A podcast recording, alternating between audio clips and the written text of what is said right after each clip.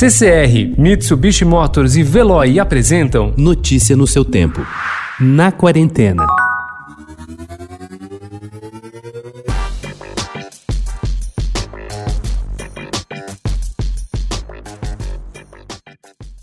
Depois de tantos dias de isolamento social, é natural que um pensamento não desgrude da nossa cabeça. Qual vai ser a primeira coisa que vou fazer quando tudo isso acabar?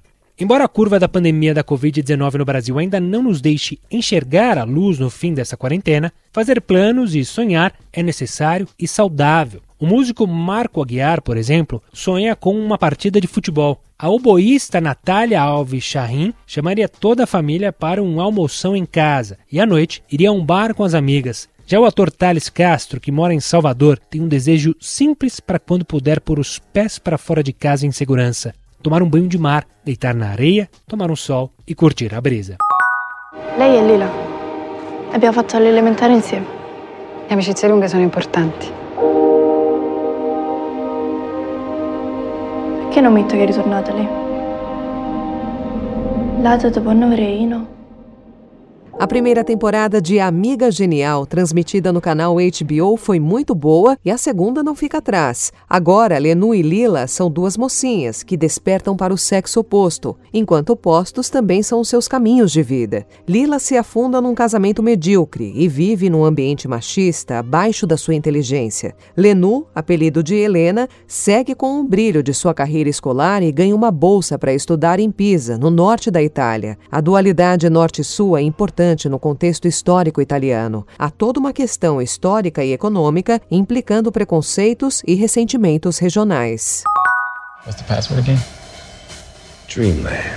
Dreamland. I want to go to Dreamland. You get in the car with them, have a drink maybe. You know, sometimes sometimes you have to service. No, I came here to be a movie star.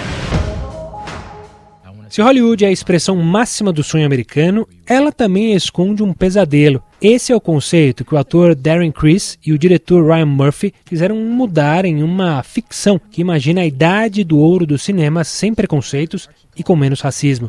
Embora a quarentena imposta por causa do coronavírus tenha impedido que o ator promovesse seu novo filme de ficção da maneira como ele gostaria, a estreia de Hollywood, uma minissérie já disponível na Netflix, é uma das mais esperadas desta temporada. Mm-hmm.